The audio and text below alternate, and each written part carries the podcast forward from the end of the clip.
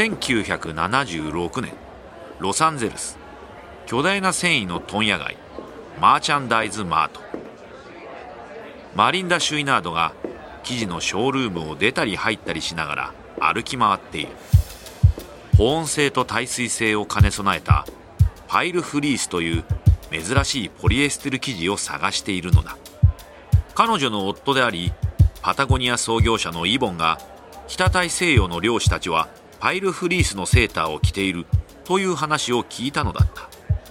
ロッククライマーの間でも人気が出るに違いない。だがまず手始めにサプライヤーを探さなければならない。今のところマリンダの収穫はゼロだった。彼女は角を曲がりモールデンミルズのショールームを見つける。中に入って営業マンに近づいていく。こんにちは。パイルフリースを探してるんだけどこちらにありますか？営業マンは眉を上げる。珍しいお問い合わせですね。ええ作ってますよ。奥にサンプルがあるはずです。持ってきますからちょっと待っててください。営業マンは生地を二巻き脇に抱えて戻ってくる。一つは綺麗とは言えない薄い茶色でもう一つはくすんだ水色だ。営業マンは生地をカウンターに置く。これです。トイレの便座カバーを作ってらっしゃるんですか？マリンダは困惑した表情で営業マンを見る。便座カバー？いいえこれでセーターを作りたいの。これは主にトイレの便座カバーに使われる生地です。触り心地はふわふわしていますがこれ結構硬いですよ。服には向かないと思いますがお探しなのは本当にパイルフリースですか？ええそうです。うちは登山用アパレルの会社なんです。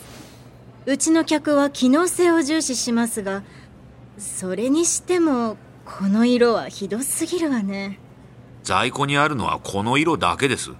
ですが大量に注文していただければどんな色でも作れますよ。マリンダはため息をつく。パタゴニアの資金繰りは苦しい大量注文などもってのほかだ。わかりました。じゃあこれでいいわ。とりあえずサプライヤーは見つかった。パイルフリースセーター用の生地は手に入った。硬い生地でひどい色だが果たしてそれを無視して着てもらえるだろうか。パタゴニアの全てがこの一か八かの賭けにかかっているのだ。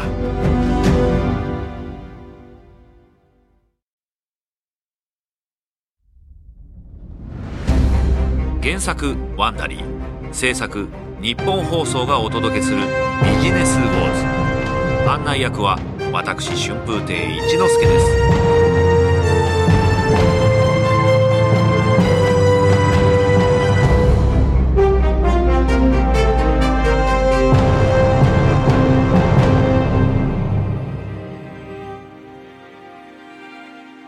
前回のエピソードではハップクロップは高品質な商品作りに専念し生涯保証をつけることでザ・ノースフェイスをアウトドア業界のトップに押し上げました。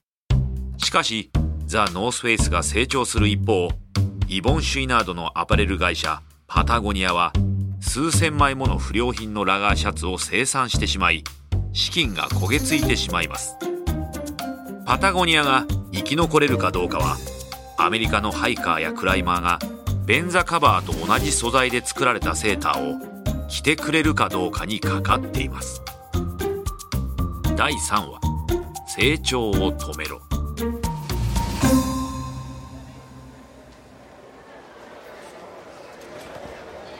1977年2月シカゴにある巨大な展示場マコーミックプレイス。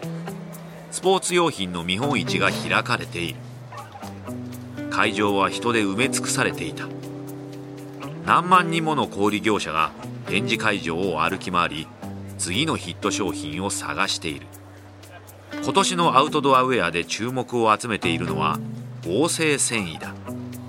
昨年シアトルに本社のあるアーリーウィンターズがゴアテックスという新素材を使って初めてアウターウェアを製造した。今年は業界全体が防水性がありかつ通気性もあるこの素材に期待をかけている。それはザ・ノースフェイスも同じで自社初のゴアテックス製パーカーを発表しようとしていた。しかしパタゴニアのブースにはゴアテックスが見当たらない。その代わりに新しいパイルセーターをプッシュしている。好奇心旺盛なバイヤーの一人が水色のフリースを手に取り柔らかくてふわふわした生地に触れる。パタゴニアのセールスチーフテックス・ボシエが近寄る。新製品のパイルフリースです。変わってるわねこれ。柔らかいわ。何の毛皮なの？毛皮？毛皮だと思ってるのか。ボシエはいたずら心に逆らえず真面目な表情で言ったこちらは大変珍しいシベリアブループードルです。え？バイヤーは驚いてフリースを落とす。彼女の口は開いたままになっている。いやすみません。今のは冗談です。これは合成繊維ですよ。100%ポリエステルです。うちのレインジャケットのような防水性のあるアウターの下に着るとどんなに雨が降っても暖かく過ごせますウールより軽い上にすぐ乾きますよ。安心したバイヤーは注文を入れた。それは彼女だけではなかった。決して綺麗とは言えない色だがパイルフリースは小売業者に好評だった。登山をより暖かくかつ快適にしてくれる衣類は人気が出ると思ったのだ。そしてそれは間違っていなかった。それから数ヶ月の間にハイカークライマーそしてバックパッカーは古いウールのセーターの代わりにパイルフリースを着るようになった。パタゴニアのパイルフリースはアウトドアの定番となり会社は赤字から脱することに成功した。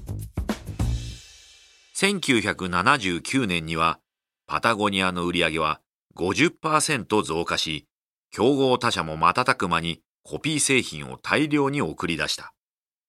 先頭に立ち続けるためパタゴニアは合成繊維を使った新しい技法を生み出した。モールデンミルズ社と提携し、毛玉の少ない新しいパイルフリース、バンティングを開発したのだ。さらに、紙おむつの吸収剤に使われているのと同じポリプロピレンの繊維を再利用して、登山家用に速乾性のロングアンダーウェアを開発する。アウトドアファンはすぐにそれに飛びついた。あまりに暖かいので匂いがこもってしまうというポリプロピレンの性質も気にならなかった。やがてアウトドアはウールやコットンの代わりに合成繊維を着た人で溢れ返るようになった。ゴアテックスのアウターにバンティングフリース、そしてポリプロピレンアンダーウェアはハイカーやクライマーの間で大人気となった。次にパタゴニアはアウトドアウェアのカラーに革命をもたらした。かつてのカタログのラインナップだった地味なグレーやグリーンは鮮やかな色に取って代わられパタゴニアのウェアは山に咲く明るい花のように目立った。フレンチレッドにマンゴーカラーマゼンタといった色だ。80年代に流行した明るいネオンカラーのファッションを取り入れたものだった。流行りに敏感な都会の人間やバックパッカーたちはパタゴニアのフリースを競って買い求めた。ほんの数年前パタゴニアは債務超過に陥る寸前だった。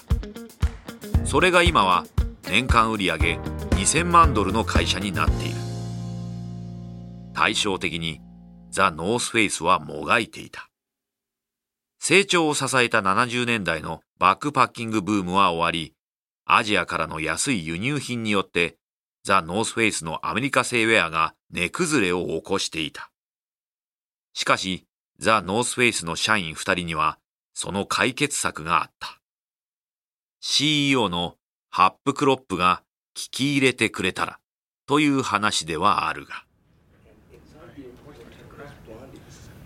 1980年、カリフォルニア州バークレー。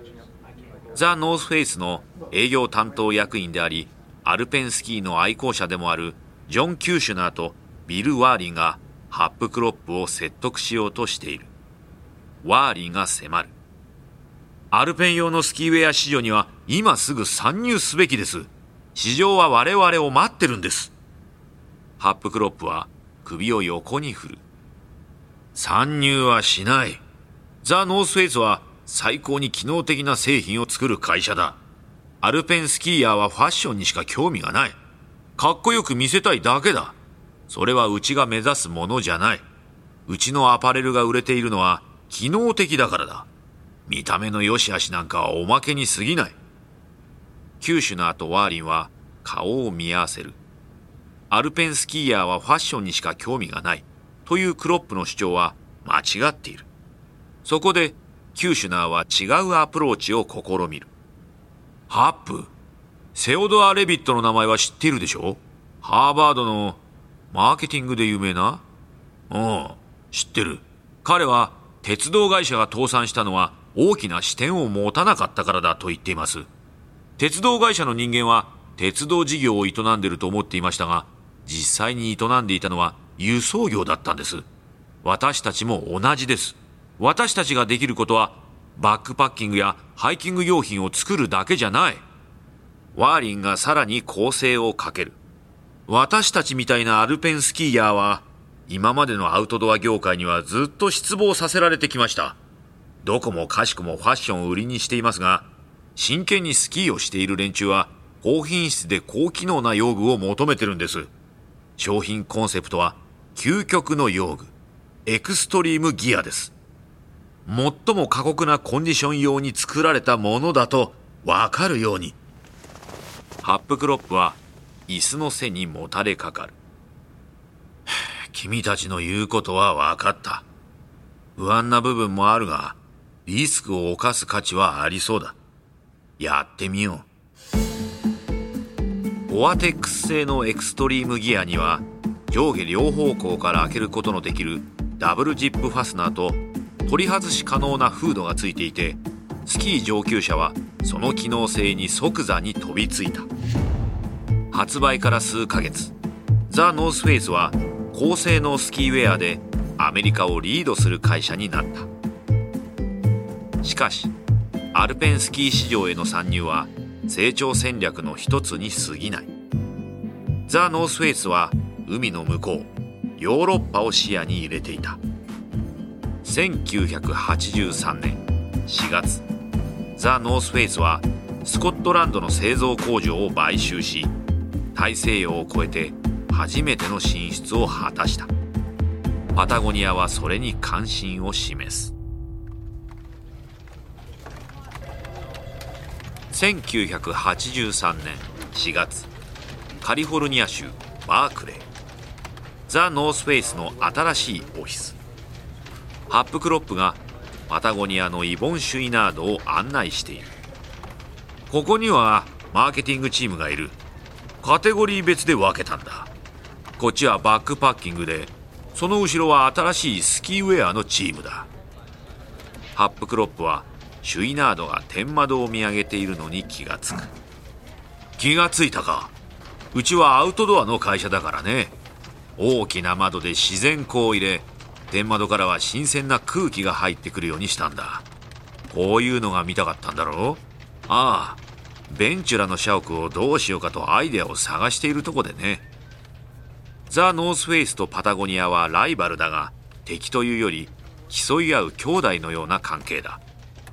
両者はお互いの製品に敬意を払っていて既存の市場で争うのではなく市場そのものを大きくすることから成功が生まれる。という考えで一致している。売上規模がパタゴニアの2倍であるザ・ノースフェイスは兄として弟にアドバイスする立場だ。シュイナードはザ・ノースフェイスとの提携を考えていた。でスコットランドの工場はどんな様子だい？ああいい感じだね。今はまだ生産に余裕がある。君たちのヨーロッパへの進出を手伝えるかもしれないよ。興味深いね。その方が一からやるよりずっと早いだろう。でどうすればいい？さあわからんがスコットランドで君たちの製品を作るのはどうだろう？香港から直接製品を送ってもらって流通はうちがやってもいい。うんなるほどね。ちょっと考えさせてくれ。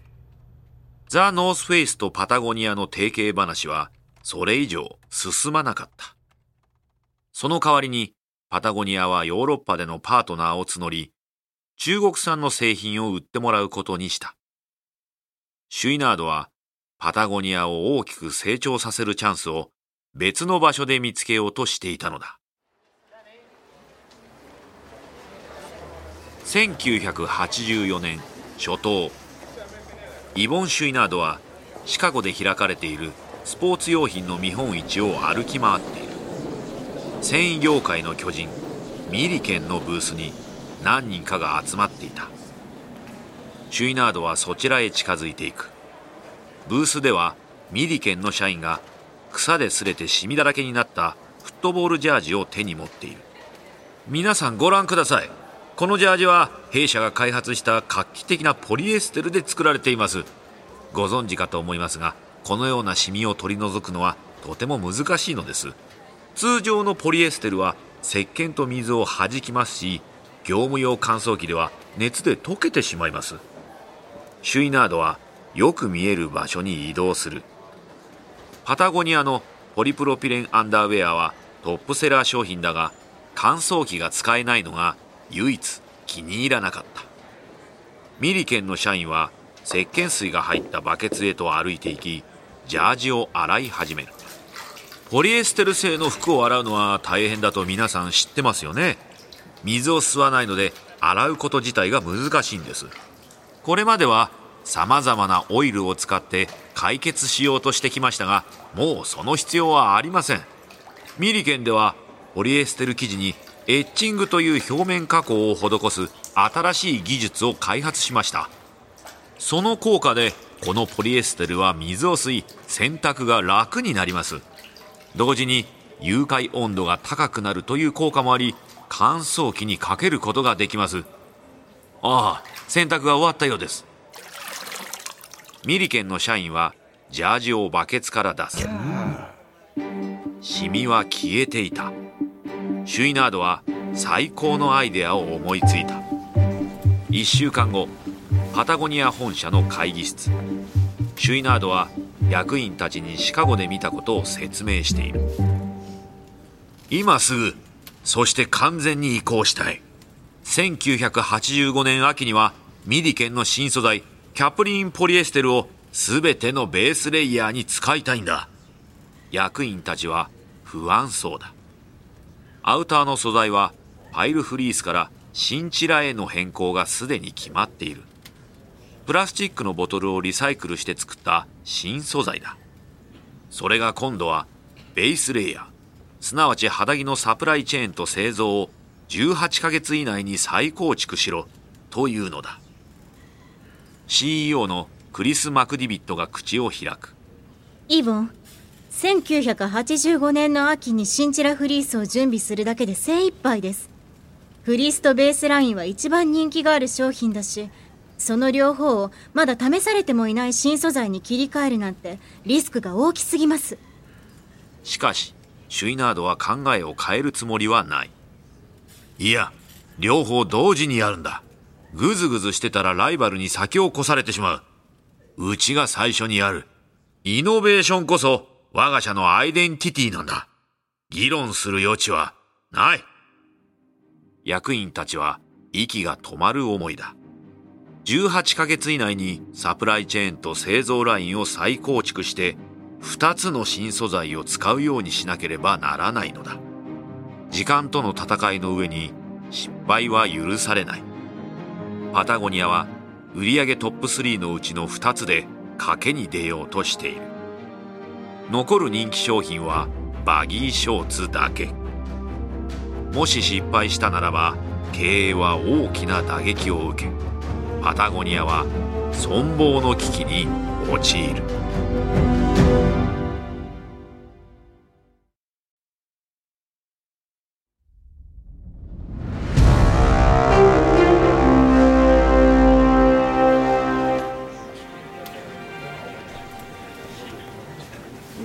1985年11月カリフォルニア州ベンチュラパタゴニアの役員たちは定例の経営会議のために集まっている。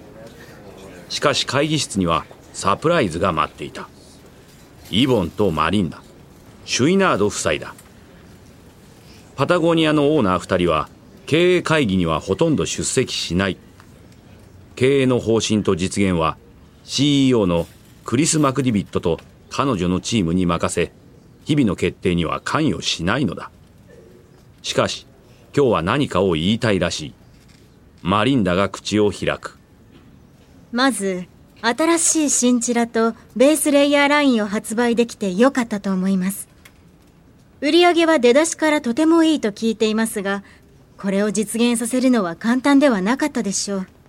改めて感謝します。ではイボンに代わります。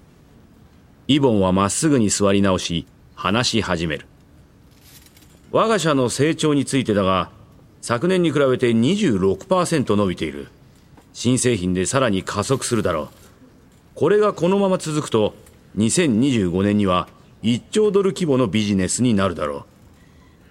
ほとんどのビジネスマンにとってこれは祝うべきことだ。しかしシュイナードは普通のビジネスマンではない。だから役員たちから拍手もハイタッチも起こらない。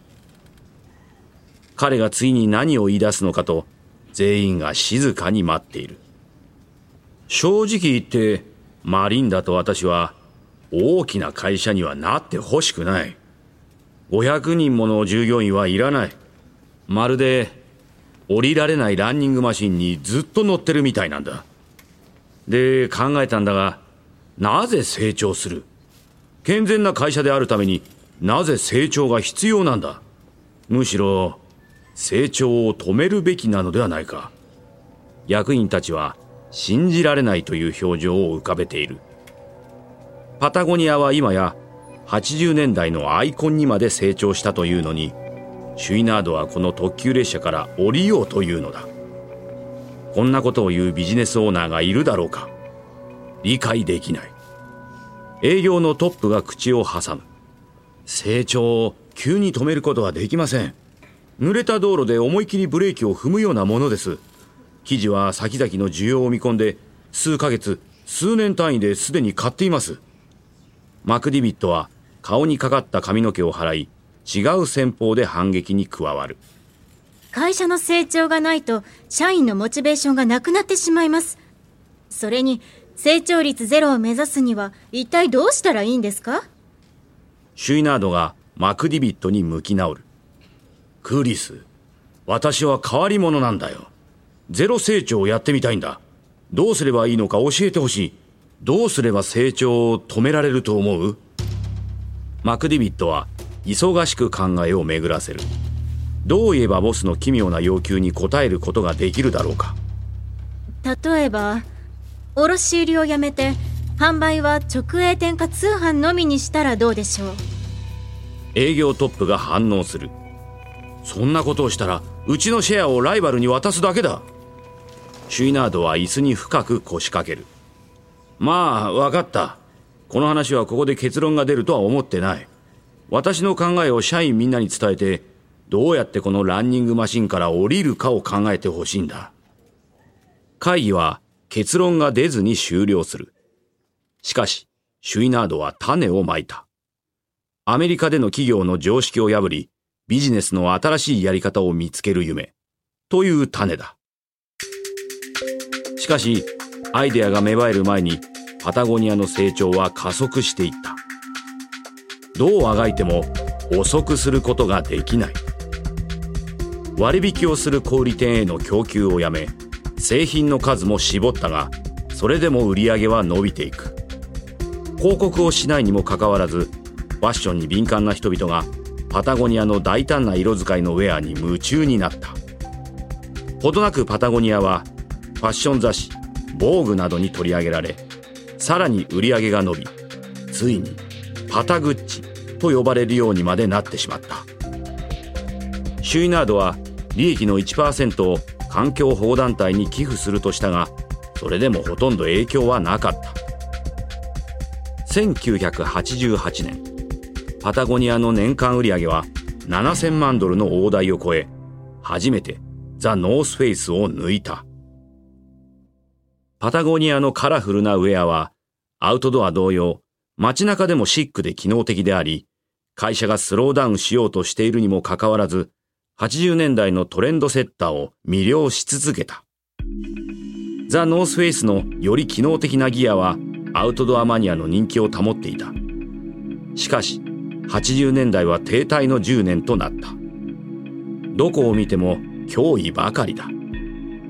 アウトドアアクティビティに対する関心が低迷する中、ライバルがアウトドア市場に参入してくる。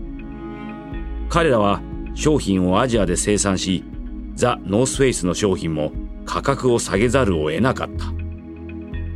ザ・ノースフェイス CEO のハップクロップもいくつもの対抗策を講じた。小規模なライバル社を買収し、街のショッピングセンターに出店して一般の消費者にアピールした。スポーツウェア、ソフトキャリーケース、シャツとネクタイまで生産し始めた。しかし、膨らんでいく製品と店舗への投資でザ・ノースフェイスの資金繰りは苦しくなるそして問題はキャッシュフローだけではなかった1988年春カリフォルニア州バークレースペンガーズという店でハップクロップはザ・ノースフェイスの役員とビールを飲んでいる。2人は昔からの付き合いで海がテーマのこのレストランバーはお気に入りの店の一つだ。しかし今夜のハップクロップは落ち着きがない。役員はビールを飲むと心配そうにハップクロップを見る。どうしたんだ?何かあったんだろう?お前との付き合いは長いからなんとなくわかるよ。話してくれ。ハップクロップの顔に苦しそうな表情が浮かぶ。ザ・ノースフェイスは変わらないといけない。なのに取締役会のトラブルメーカーのせいで無駄な時間を取られてる。おかげでビジネスに影響してる。実は彼らの持ち株を買い取ろうと思ってるんだ。そんな金があるのか?前から資金の相談をしている。十分な額を借りられそうだ。でも何か引っかかる。なんとなくだけどやめた方がいい気もするんだ。役員はビールを飲み干して友人を見る。ハップお前はザ・ノースフェイスを持っていてももう幸せを感じてない。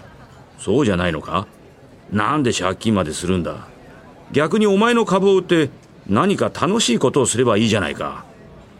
ハップクロップは自分のビールを見つめている友人の言う通りだ今はもう仕事が楽しくない楽しくなくなったら辞める時だと彼はいつも自分に言っていた。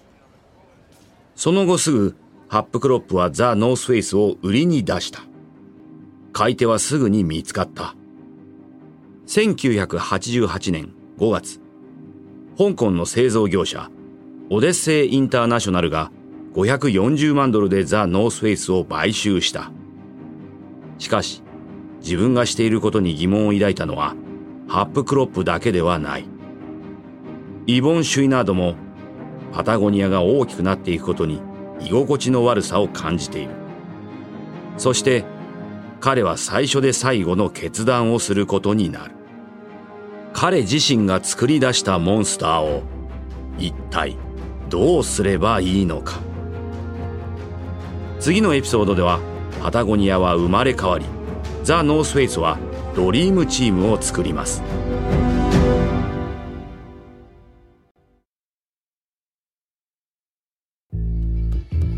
お届けしたのはビジネスウォーズザ・ノースフェイス対パタゴニアのシリーズ第3話ですストーリー中のお聞きいただいた会話についてですが私たちには当時の正確な会話を知ることはできませんができる限りのリサーチに基づいて構成されています。この一連のビジネスウォーズのオリジナル版ではデビッド・ブラウンがホストを務めましたがこの日本語版の案内役は私春風亭一之輔でお送りしました。脚本トリスタン・ドノバ。声の出演北川里奈。シニアプロデューサー及び編集長カレン・ロー編集及び制作エミリー・フロスト。サウンドデザインカイル・ランダル。プロデューサー柴田修平。エグゼクティブプロデューサージェス・ラドバーン。ジェニー・ロウアー・ベックマン。そしてマーシャル・ルーイによりワンダリーのコンテンツとして制作されました。翻訳春山陽子。日本語版制作シャララカンパニー。日本語版プロデュースおよび監修。ニッポン放送でお届けしました。